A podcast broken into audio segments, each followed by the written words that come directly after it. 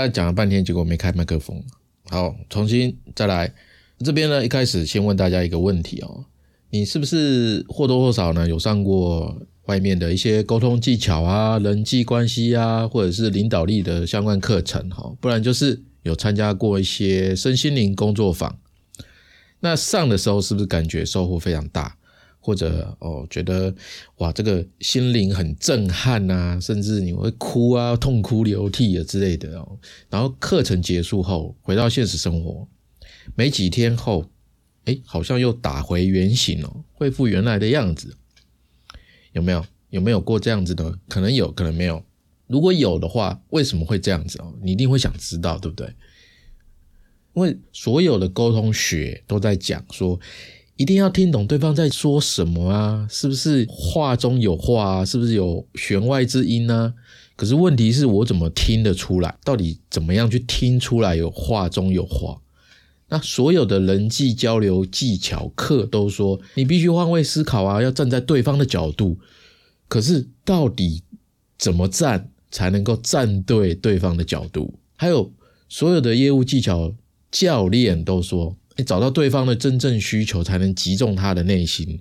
可是要怎么找？你怎么找？没有人讲。所以回到日常，我们还是哎，没有什么效果，或者是效果大打折扣。我我发现以上的问题哦，根本的原因在于说，人是会变的嘛。哈，问题也是跟着人是实地物去变动的，千变万化。如果你学的是方法、技巧、技术、套路，那。这些东西都只是表面哦，它是死的，或者有的课程是在讲感受哦，抒发大家的感受。一上课感受超棒，但是问你真正学到什么没有？还是抽象的感受，没学到的是产生解决方法的知识，根本上的知识原理才能够让你让你自己针对人事实地物的变化，然后自行长出应对的能力，这样你才会生活的快乐，烦恼会比较少。就是你自己有办法解决嘛，或者是你自己有办法一个系统架构去想出办法来。我们一直在讲说，世界上所有的问题啊，百分之九十来自于人与人的关系哦。那关系大多是用沟通来产生连结的，就是互相产生连结。所以我觉得有一个方法，它是可以治标跟治本的，就是我们今天要讲的，说学会分析人是怎么沟通的。到底他跟我的内心现在在什么状态？然后从我们嘴里讲出来的话，其实正在用哪些沟通模式？如果你能够掌握这些，你就会知道说，哦，原来为什么我跟某个人每次讲话的时候，每次都是鸡同鸭讲，就是对不到频率。可是跟谁谁谁就不会这样啊？甚至我们不用讲话，我们只要一个眼神就知道，哎，要做什么，要说什么，很有默契这样子。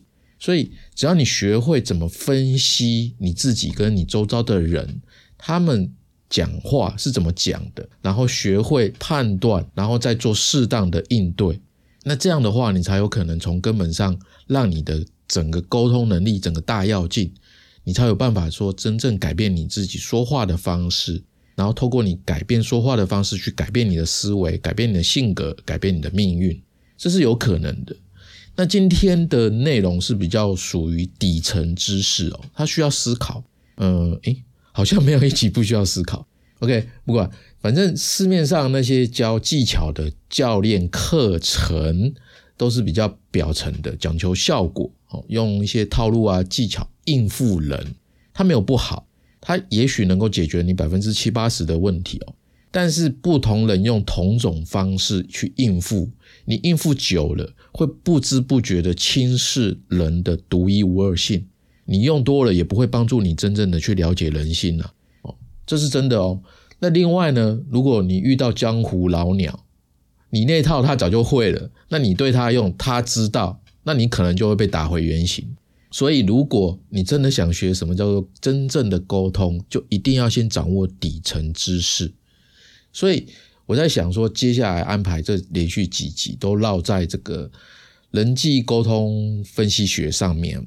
那因为这个部分哦，这这门学问实实在是博大精深。老实说，我自己也是略懂而已啦。如果我今天讲的或者是连续几集讲的有什么错误的地方，我欢迎大家指教哦。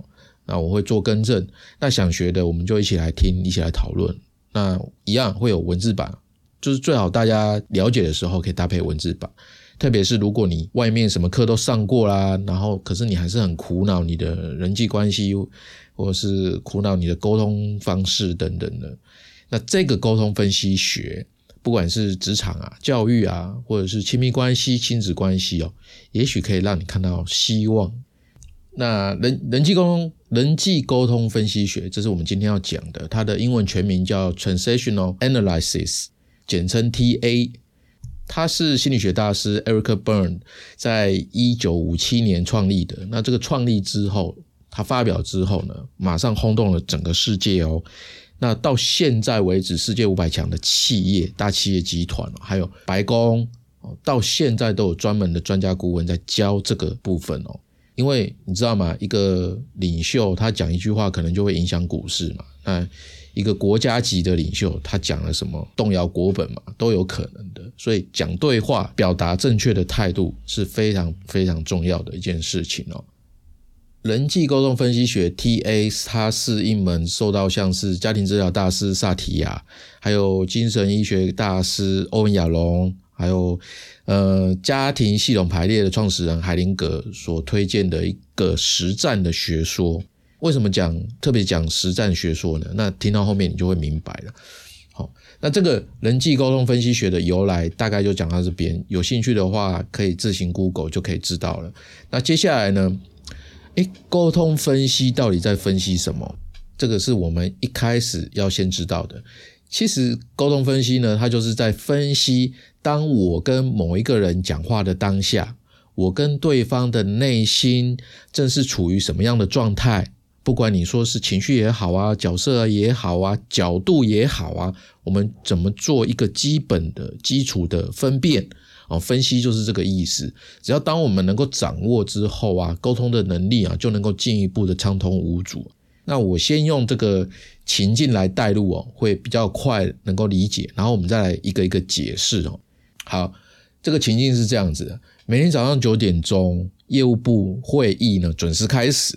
哦，业务部的小陈呢，急急忙忙的跑进公司打卡啊，正要打的时候呢，哇，跳到九点零一分，哇嘞，又迟到了。小陈就来不及垂头丧气啊，他早餐都还没有吃，然后他赶快的要走到位置哦，可是转头一看，哎，行销部的经理 Alan，Alan 用手指了指他，然后笑说：“啊，小陈你又迟到了哈。”那这时候小陈边快步边苦笑的，赶快放下东西进入会议室哦。一进入会议室，小陈的业务主管 Tony 就瞪着他：“你又迟到，这个月你到底要迟到几次？”Tony 就发飙盯他这样子。那小陈就急忙说：“啊，对不起，对不起。”然后赶快入座。这一天呢，才刚刚正要开始哦。好，上午就这样过去了。下午呢，HR 的主管 Joyce 啊，把小陈叫去。好，一进到这个他的办公室哦，Joyce 马上就请他坐下，说：“哎，小陈啊，这个月你迟到好几次哦。哦，今天虽然只差那么一点，可是还是你迟到了。哎，是不是有什么事？你还好吗？可以跟我讲一讲。”小陈看 Joyce 是关心的语气哦，就说：“哎，其实早上在一楼大厅的时候，他不小心把别人咖啡撞翻了，所以才耽误了时间，不然他不会迟到。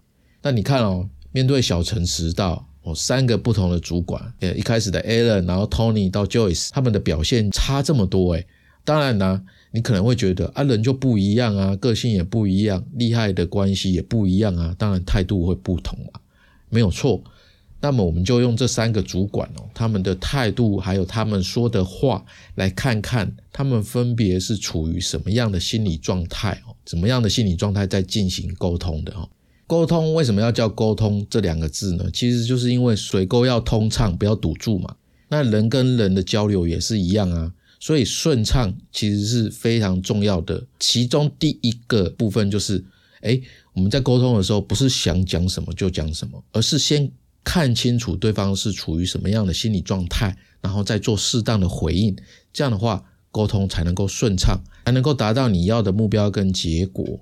那像行销部的主管 a l a n 嘛，小陈遇到的第一个，那他指着小陈笑说：“啊，小陈你又迟到了哈。”哎，你听到的直觉会不会觉得 A 人好像有点幼稚，对不对？他一个行销部主管这样笑别的部门的同事。这你听到有没有会觉得说，哎，好像那种我们小学生啊、中学生啊，看到同学迟到有没有会特别幸灾乐祸？然后我们会笑他说，哈哈，你又迟到了，等等被老师罚站什么的，有没有？没错，这个所以这个时候的 A 人就好像回到了小时候，像小孩子一样在笑小陈。那我们会说，这个时候的 A 人他的心理状态是处在儿童状态，儿童就是 child。C H I L D 哦，通常用英文的大写字母 C 来表示 child。那接下来呢，小陈遇到了自己的主管 Tony，在会议室吼他嘛：“你又迟到了，这个月你到底要迟到几次？”诶听到这样子，你会不会觉得，诶他很像严厉的爸爸哦，强势的爸爸？那。就像小孩子犯错，爸爸妈妈吼他：“你怎么还不赶快做作业？你怎么还在玩？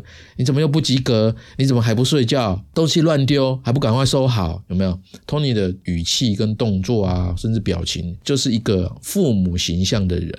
这个叫父母形态、父母状态。那父母的英文就是 parent，那用英文的大写字母 P 来表示，P A R E N T P。那下午呢，小陈呢又被 HR 主管 Joyce 叫过去嘛，那就是要来了解迟到的原因。那 Joyce 他说：“哎，小陈今天虽然只差一点点，可是你还是迟到了哦。那你这个月迟到的蛮多次哦，是不是有什么事情发生这样子？”这时候的 Joyce 呢，就像一个成年人一样哦，就事论事啊，因为他想要知道什么，所以他就直接问什么。那我们把这个部分叫做成人的状态，成人的英文是 adult。Adult 嘛，那用英文的大写字母 A 来表示，所以现在我们马上就知道，原来三个人三种不同的表现，是因为他们分别处在三种不同的心理状态。A 人是处在儿童的心理状态，Tony 是处在父母的状态，Joyce 是处在成人的状态。那沟通分析理论呢，又称 PAC，就是刚刚讲的。意思呢，就是说，我们每个人的内心都有 PAC，就是父母啊、成人啊、小孩三种沟通的自我形态。在面对不同的人、不同的时间、不同的地点跟情境的时候，我们每个人都会表现出不同的沟通形态。就是每个人都有这三种就对了。那我们进一步来了解这三种的分别跟差异哦。我们现在讲 P 好了，我们讲 PAC 理论，P 先来讲哈，P 就是 Parent。父母型的沟通，你可以从他说话的内容、语气啊，跟态度，还有外在的行为看得出来，就是说他在跟你讲话的时候，会像一副爸爸妈妈的样子哦，爸爸妈妈的样子，所以一定会有分比较温柔关怀的，跟控制权威型的爸爸妈妈，对不对？什么叫关怀的？就是关怀型的沟通，常常会关心你在日常生活的行为啊，或者是情绪啊，譬如说。哎，他发现你脸色不好，他会来关心你怎么啦？今天过得好不好啊？这种比较柔性照顾的方式在进行沟通。那这种沟通方式的人，他就很适合啊，喜欢被照顾的人。那控制型的、权威型的，他就会比较偏向跟你讲，哎，什么可以，什么不行，要做什么，不要做什么。譬如说，有的女生她会命令男朋友，哦，今天来接我下班，我买给你的手机壳为什么不换？啊，这种就听出来是比较控制型的沟通方式。那这种沟通方式就很适合需要被命令的人。这是 P 父母型的沟通。那 A 呢？Adult 成人型的沟通。简单讲的话，就是有什么说什么，他比较平稳平静，然后就事论事，比较逻辑。他说的话呢，跟外在的表现是一种，呃，比如说他讲话的特征常常会是我的想法是，我认为这种情况我们可以怎么怎么做。那这种的话哦，就是个性比较稳定哦，但是有时候你跟他相处的时候，你会觉得，哎，他好像蛮无聊的。好，再来是 C，child 儿童型的沟通。那这种呢，又分自由跟叛逆的小孩嘛。自由型的小孩常常会让人家觉得，哎，跟他相处很开心，因为他常常把那种快乐、开心的情绪哦散发出来、表现出来。那叛逆型的小孩子呢，不管你说什么，他都会去唱反调，会说反话。那跟他们在一起呢，有一种特征就是，哎，跟他们在一起很开心，或是你会觉得，哎，这个人很有个性，很特别。那可是呢，往往要交办他们事情的时候，你会不太放心。这就是三种沟通状态，让大家有一个初步的了解。那题外话，就是一个人沟通的内心状态啊，其实可以看得出来他小时候大概的原生家庭模样哦。为什么呢？当我们假设小陈好了，假设小陈在跟你沟通的时候，他当下表现的如果是父母状态的沟通语气的时候，他当下的那个样子，就是他不自觉的在模仿他小时候爸妈沟通的样子。OK，如果是比较温柔呵护的。那小陈他小时候爸妈就是这样跟他沟通，这样教养他的。那如果小陈表现是比较控制型、比较权威的话，那他的爸爸妈妈八九不离十，也是这样子对他的，就是从小教养到大的，所以才会俗话有这样讲嘛，就是一个模子刻出来的说法，对不对？那以此来推论哦，如果小陈跟你沟通的时候在儿童状态，那他小时候差不多也就是那个那个沟通状态的样子。那懂这个要干嘛呢？就是如果你知道这一个的话，有时候我们会认识一个对象嘛，不错的交往对象嘛，或是暧昧对象之类的。那这个对象他成长的环境，我们会不会是想知道？还有就是他爸爸妈妈的样子，我们会会不会想要知道？那如果你知道今天这种三种沟通状态的话，你马上就可以做个推敲参考，你就能够知道说，哎，以后假设我们交往了哦，或者你不是刚交往，你是交往一阵子了。哦，要见对方家长了，那你就会知道说，哦，未来的可能公婆相处上适不适合你，这个是蛮有用处的。那我们再来举一个婚姻的例子好了，假设是这样，哎，老婆，我那件蓝色衬衫在哪里？啊，就在衣柜最右边呢。哦，如果老婆这样回答是什么状态？哦，是承认的状态，她直接回答你的问题，然后解决问题，对不对？那如果你问了这个问题，然后老婆这样回答：“啊，你衣柜就这么大，你自己找啊，我不是你妈。”哦，她这样反而骂了老公一顿。她觉得：“哎，这是问什么问题啊？你把我当你妈，什么都要问我？你都那么大了，衣柜就这么大间。”哦，不管她当天是心情不好还是怎么样的，她这样回答是什么状态？哦，是父母的状态。那如果她这样说：“哎，我在忙啦，你自己找。”哦，然后继续刷抖音。这个就是儿童的状态，因为他只管他自己，现在正在 play 嘛，在娱乐嘛。那以上这样，大家是不是能够比较抓得住？当对方跟你沟通的时候，依照他的回话来判断对方是处在什么样的心理状态了吗？应该有差不多那么一点点了解了嘛，对不对？好，就是。在职场上啊，我们的同事哦，这个平行的关系，或者是跟我们的主管，或者是我们的下属上下的关系，或者是一般我们在外面朋友的关系、亲密关系、亲子关系，各种关系哦，无时无刻每一个人都是用这三种自我心理状态在进行沟通的，所有的人际沟通场合都存在这三种自我心理状态。那这个人呢？有可能面对你的时候是父母的状态，然后面对同事的时候是儿童的状态，然后面对老婆的时候是成人状态，可能都不一样。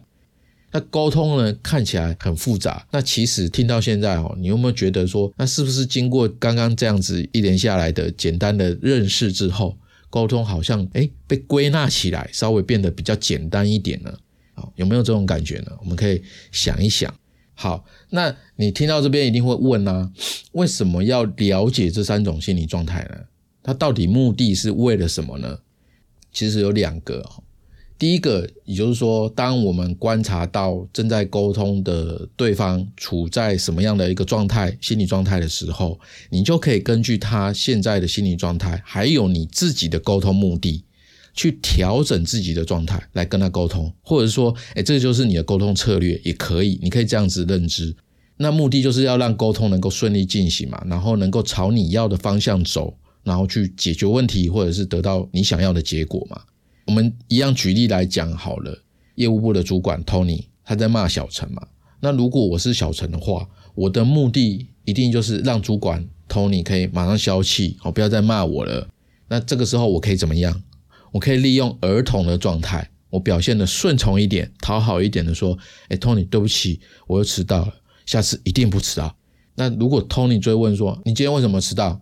那我可能会再解释说：“哎，我刚刚其实八点四十分就到了，结果楼下啊，我就不小心撞倒一个女生的咖啡，她洒了整个大厅，所以我又道歉，又给人家赔了一杯咖啡，所以花了一点时间。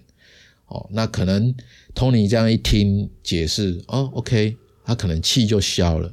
那也不一定会气消了，反正就是说，哎，至少这个方法可能是一个有用的策略，你可以来应对。那如果小陈今天不懂这个沟通状态的话，那他没有用对沟通状态来回应，是不是有可能会火上加油，为自己找麻烦？有可能吧，哈。那至于说什么状态应该对应什么状态来回应，这个我会另外一集来讲。今天我们就先专注在了解说这三种状态，去认识它就好了。不然我们会讲太多，大家会可能会消化不了。当然，这个是第一个，为了要得到好的结果，解决问题。那第二个呢，就是说了解自己的心理状态，我们就可以去灵活的调整自己的沟通策略、沟通方式。然后甚至还会反过来影响到自己的性格改变哦。譬如说，我们做个假设，有个女生叫 Megan，好了，就 Megan 呢说自己在工作的时候很害怕主管刁她。当主管刁她的时候啊，她会感觉就像小时候面对老师的批评一样哦，她会什么都不敢讲，然后很害怕，就是莫名的害怕，然后什么都听不进去，这样子，脑中一片空白。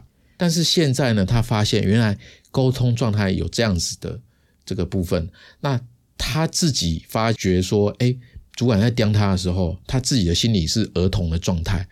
那儿童状态会让他在发生事情的时候，他会专注在害怕被批评的这种害怕的感受上面。可是这个没有让他避免工作的一些事物再发生啊，因为他都听不进去嘛，所以这会阻碍他的进步。所以经过觉察哦，他告诉自己，当我自己在被主管刁的时候，我可以尽力的去调整成成人的状态，就是尽量去专注在主管说的内容有什么道理，然后把它赶快笔记下来。哦，可以怎么样去避免类似的错误再发生，然后让自己吸取经验，而不是就是只是害怕的不敢回应。那刚开始刻意去做嘛。一定会有点不适应，但是他多努力去尝试几次之后，他发现他的被刁的次数慢慢减少了，然后主管赞美他的次数变多了，而且啊，他在面对这种权威型的，有没有？主管他是一种权威嘛，他面对权威的应对方式也会变得更加成熟。他发现说，哎，自己不再害怕看主管的眼睛，在讲话的时候，那他。回应主管的话哦，也变得比较有建设性。哎，主管越来越欣赏他了，这是每个人的状况。那再举一个例子好了，一个不一样的例子，就是一个精英上班族好了，他在公司的时候啊工作嘛，他的工作效率非常高，然后节奏非常快，然后做事呢非常严谨。但是下班回家后，他还是不自觉的像在工作一样的这个心理状态，让家人觉得压力很大，没有人受得了嘛。那如果这个精英族，好不好？他觉察到自己回家后的这个心理状态，可能是父母的状态啊，或者是成人状态嘛，不一定，就有可能他是主管，或者是他是一般上班族。那是不是他就可以进行刻意的改变呢？改变成什么？将自己的状态调整成儿童状态。儿童状态就是比较开放型、自由型，还有叛逆型嘛。就是他可以跟家人开心的在家里面轻松的相处。哦，这样的话是不是可以让他们家人的感情可以更好呢？对不对？所以以上就是这两个目的，就是我们去学习这三种心理状态，目的就是说让自己觉察到，然后去看到对方处于什么样的状态，然后我们自己是什么样的状态，然后我们可以看要不要去调整哦，去灵活的调整，为的是什么？就是实现我们的沟通目标，还有就是丰富。我们的生活，让我们更快乐的生活。好，那你接下来可能会问说，P A C，那一定每个人都只有这三种心理状态吗？有没有其他种呢？有没有第四种、第五种，或者是更多呢？目前为止，每一个人都只有这三种，应该说是都可以归纳成这三种。那所以没有其他种。那我分两个部分来进一步解释哦。第一个是呃，这个人际沟通分析学哦，到目前为止已经六十多年的发展历程，它发展到全世界各个国家。那在这六十多年当中啊，心理学家还有还有精神科医师，他们发现说，哎，地球上所有的文化也好啊，或者是种族也好，不管你是原住民啊，甚至是土著哦，非洲土著或亚马逊土著之类的，或者是啊美洲、欧洲、亚洲，每个人到目前为止都是可以归纳到这三种自我的心理状态。那目前为止也没有发现第四种，所以这个 PAC 的理论。的三种心理状态哦，它是一个跨文化的心理现象哦。只要你是人，就一定是有这三种心理状态就对。那不过因为心理科学研究的对象是人嘛，所以嗯，搞不好在以后的发展当中会发现新的自我心理状态也不一定哦。科学研究总是会不断的翻新嘛，哦，所以它不是绝对的。当然，呃，我们常说人的心理是很复杂的，所以每一个人的心理状态哦，都不是很简单的划分，一定是这三种当中的哪一种，而是会更丰富的、更复杂的去转变跟调动哦。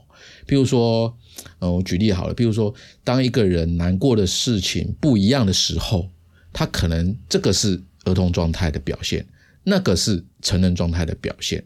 我们来举例说明一下好了。就是我们继续拿小陈，然后这个业务部小陈，然后叫今天出现率很高哈。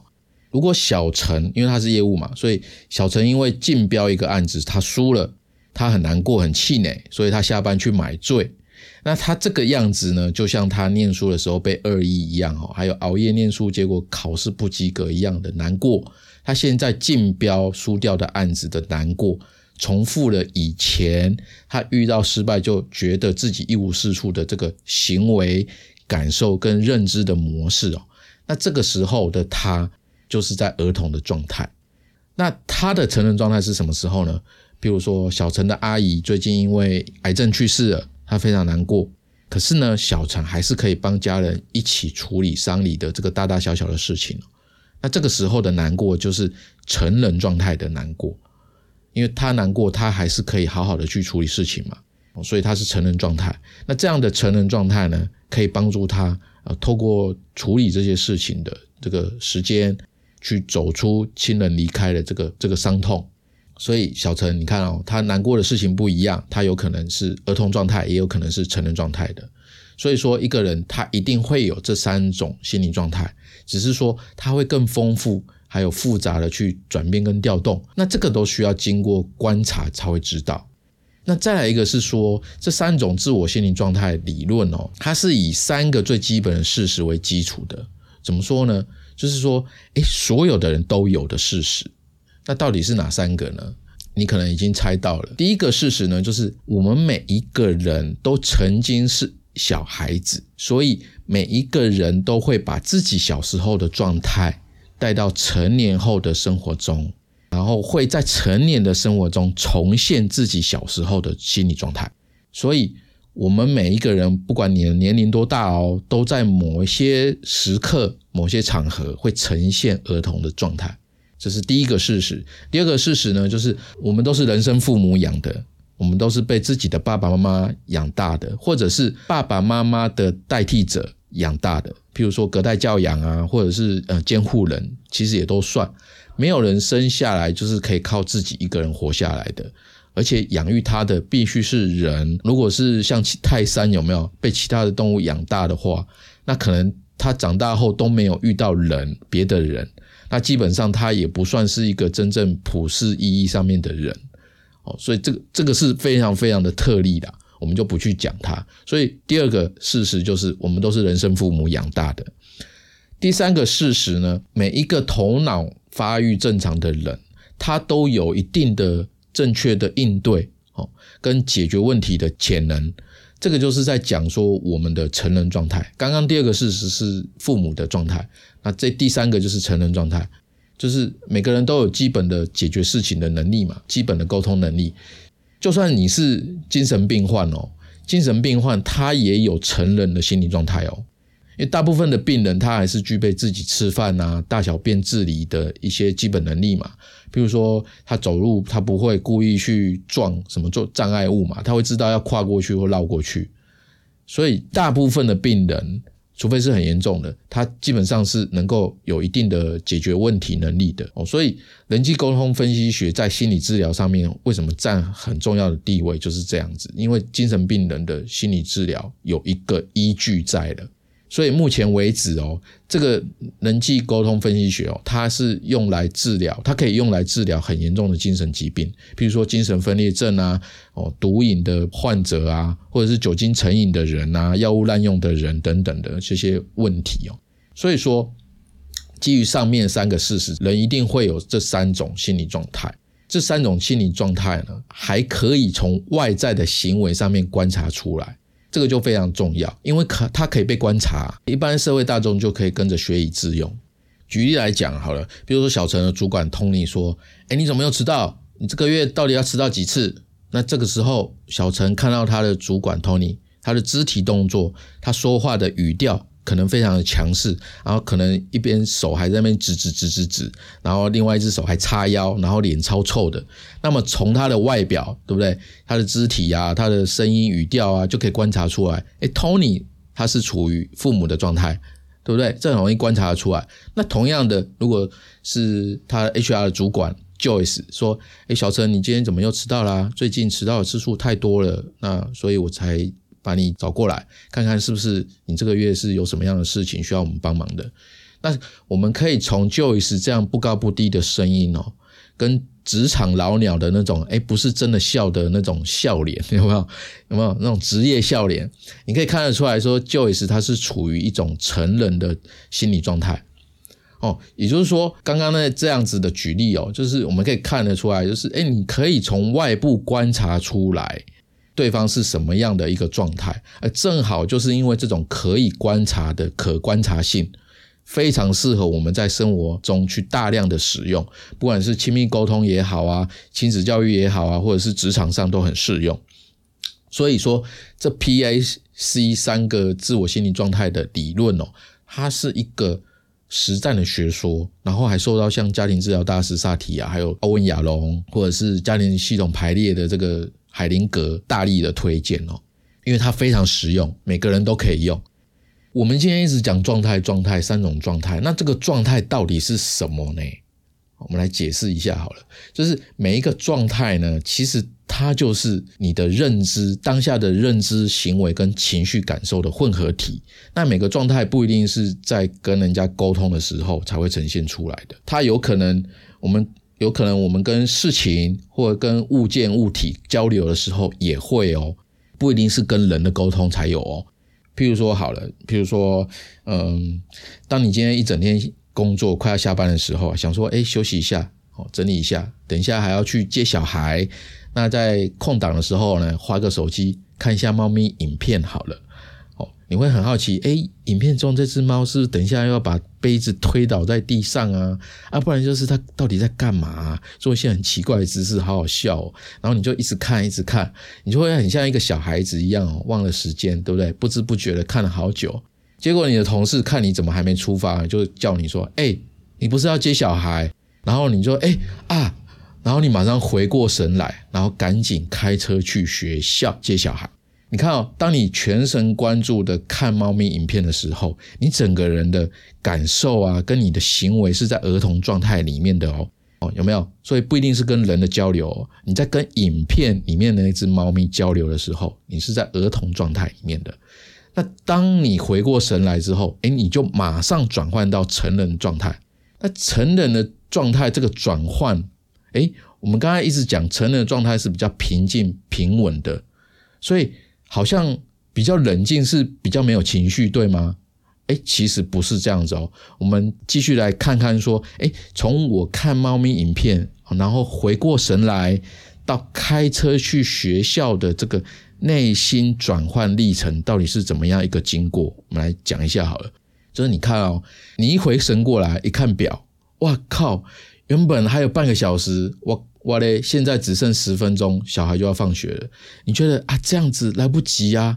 然后你就开始在心里面算时间，因为平常都是走过去哦，下班从公司走过去接小孩，然后在接的时接回来之后呢，在路上要回来开车嘛，就是路上呢顺便买晚餐，然后一起开车回家。可是现在来不及啦，所以你决定呢啊，我干脆直接开车好了，开车五分钟就可以到校门口。那这样小孩就不会一个人在学校门口等我啊。今天又刚好下雨，然后在这个 moment 哦，这个 moment，因为时间的压力，对不对？然后你又担心小孩一个人哦，在下雨天等太久，那这种焦急是一种很明显的存在感受。所以不是很平静哦，是你有焦急的这个感受的哦。但是呢，你没有很慌张，你没有焦急的很慌张，而是赶快思考、冷静的思考解决方案。所以你快速的做决做出决定，说我直接开车去接好了。那这个就是成人状态的情绪，所以他不是没有情绪，他是有的。成人的状态一样有感受，并且是。此时此地此刻的感受，它比较特别，就是当下的感受，它是属于哎，我要做快速做出有利于现在，我要怎么去应对这件事情，怎么应对跟人家沟通，或是应对这件事情，然后解决当下问题的感受，它是有的。好，所以经过这样子的例子解说，所以大家是不是可以比较理解哦？就是说，哎。呃，我们不只是跟人，而且有有可能跟事情哦，跟物体啊、物件等等，都是会有感情的哦，会有一些心理状态的哦。讲到这边，所以大家应该会比较有多的认识哦。虽然说我们刚刚有讲父母的状态啊，儿童的状态啊，是我们模仿了我们现在是大人嘛，我们模仿了我们小的时候爸爸妈妈，或者是像是爸爸妈妈形象的人。虽然是模仿，可是那个模仿也是属于你的，属于你自己的父母状态的表现形象。这样大家能不能理解？就是说，虽然是模仿你小时候爸爸妈妈的样子，但是那个模仿、那个表现还是你自己的。然后你的父母跟别人的父母可能有很多相似的地方，所以我们一般人才能够从行为去观察出，哎，这个人是不是正在父母的。心理状态，因为父母的形象可能都会差不多嘛，有相似的地方，当然也有不相同的地方。譬如说，呃，小时候哦，当你打破鸡蛋的时候，你的妈妈可能是呃不会生气，然后拿抹布教你说，哎，怎么样清理打破的鸡蛋。但是你的儿时玩伴阿强，他打破鸡蛋就不一样了，他打破鸡蛋，他妈妈可能先揍他一顿。所以说，父母的状态也有养育的方式啊、性格等等的影响，会不一样。所以你的父母状态跟别人的父母状态会不一样。那当然，你的儿童状态跟别人的儿童状状态也会有不一样的地方或相同的地方。譬如说，哎，你长大后跟阿强还有几个人哦，刚刚的那个阿强被揍了，阿强好，那下班哦，你们一起去 KTV 玩哦，一起去唱歌，然后玩到很晚啊。那在这个 KTV 里面，大家都在儿童的状态里面，很开心嘛，放开整个唱歌啊、喝酒啊、玩啊之类的。然后哎，唱完之后回家的路上，你可能会很开心，说哎，真棒，今晚的聚会实在太好了。啊，但是阿强呢可能会担心说，哎，妈妈会再像小时候那样，因为晚回家会把自己打一顿。可是其实他已经长大了啊，妈妈打不动他了嘛，也不可能再打他了嘛。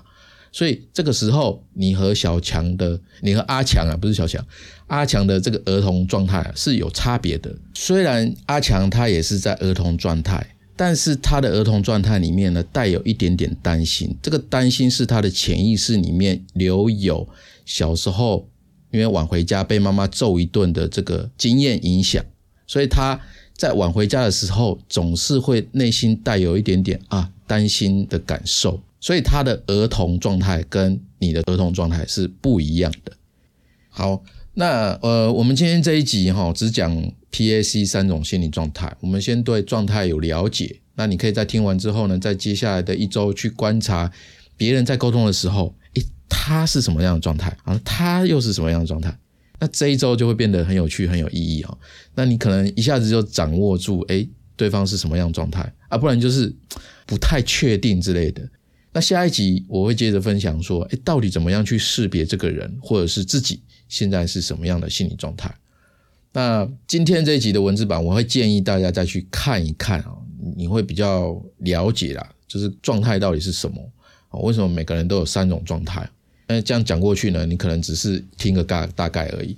就是如果你对人际沟通分析学有兴趣，我会建议你可以去看 Eric Bern 的两本书。呃，这个是小说文化出的啊，一本是《人间游戏》，一本是《人生脚本》。那这两本连接我放在文字版给大家参考。那我觉得你不一定要买实体书啊，买电子版的书，电子书我觉得也很方便又省空间，是蛮不错的选择啦。那这两本书它的内容不会太教科教条，作者会用故事举例来跟你说明啊，蛮好看的。我觉得啦，就是有兴趣的话就去看看。那今天说的内容其实真的蛮硬的，希望我讲的大家可以听得懂。我已经尽力了，而且我今天其实喉咙不太舒服，所以讲的有点那个怪怪的。呃，我不知道你们有没有听出来。反正希望呢，你们今天这一集仔细听，一定会有收获。OK，那听完呢，请记得帮我在 Apple Podcast、Spotify 五星好评。那最好可以帮我留下文字评价，还有欢迎赞助我五十块一杯下午茶。那你的收听还有任何一种支持都很棒，都是我持续创作的动力。还有。如果你的工作职涯有什么地方需要我帮忙解惑的，欢迎跟我预约。官网的右下角有一个聊天功能，随时都可以找到我。我们今天就到这边，下周晚上七点不要错过哦。再见，拜拜。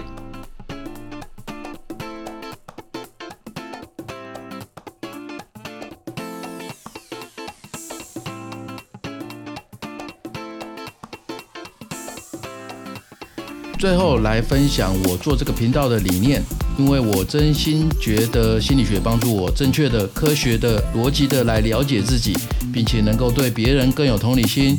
而且学习心理学可以让你在这个人云亦云的时代中不会随波逐流，反而能够在不确定性的时代活得更好。心理学涉及很多个人内心、生活及工作上的层面，它涵盖很广，也很专业。一般人不容易入门，所以我化输入为输出，用声音当做学习笔记的概念，创办了好好听你说。欢迎你加入我们的学习行列，希望小伙伴们透过每一集的主题，跟我一起走进心理学的世界，成为更好的自己。如果我能做到，我相信正在听的你一定也能做到，因为你就是你自己的主宰。如果你有什么问题，欢迎私讯我。如果你认同我的理念，我需要你留下你真实的评价。你的支持是我做节目的动力，好吗？同时，我也想跟你说，你可以把很有感觉的一集分享给你最在意的人。你的小小举动就有机会让你周遭的人变得更好。你现在收听的是《好好听你说》，我们下周三晚上七点再见。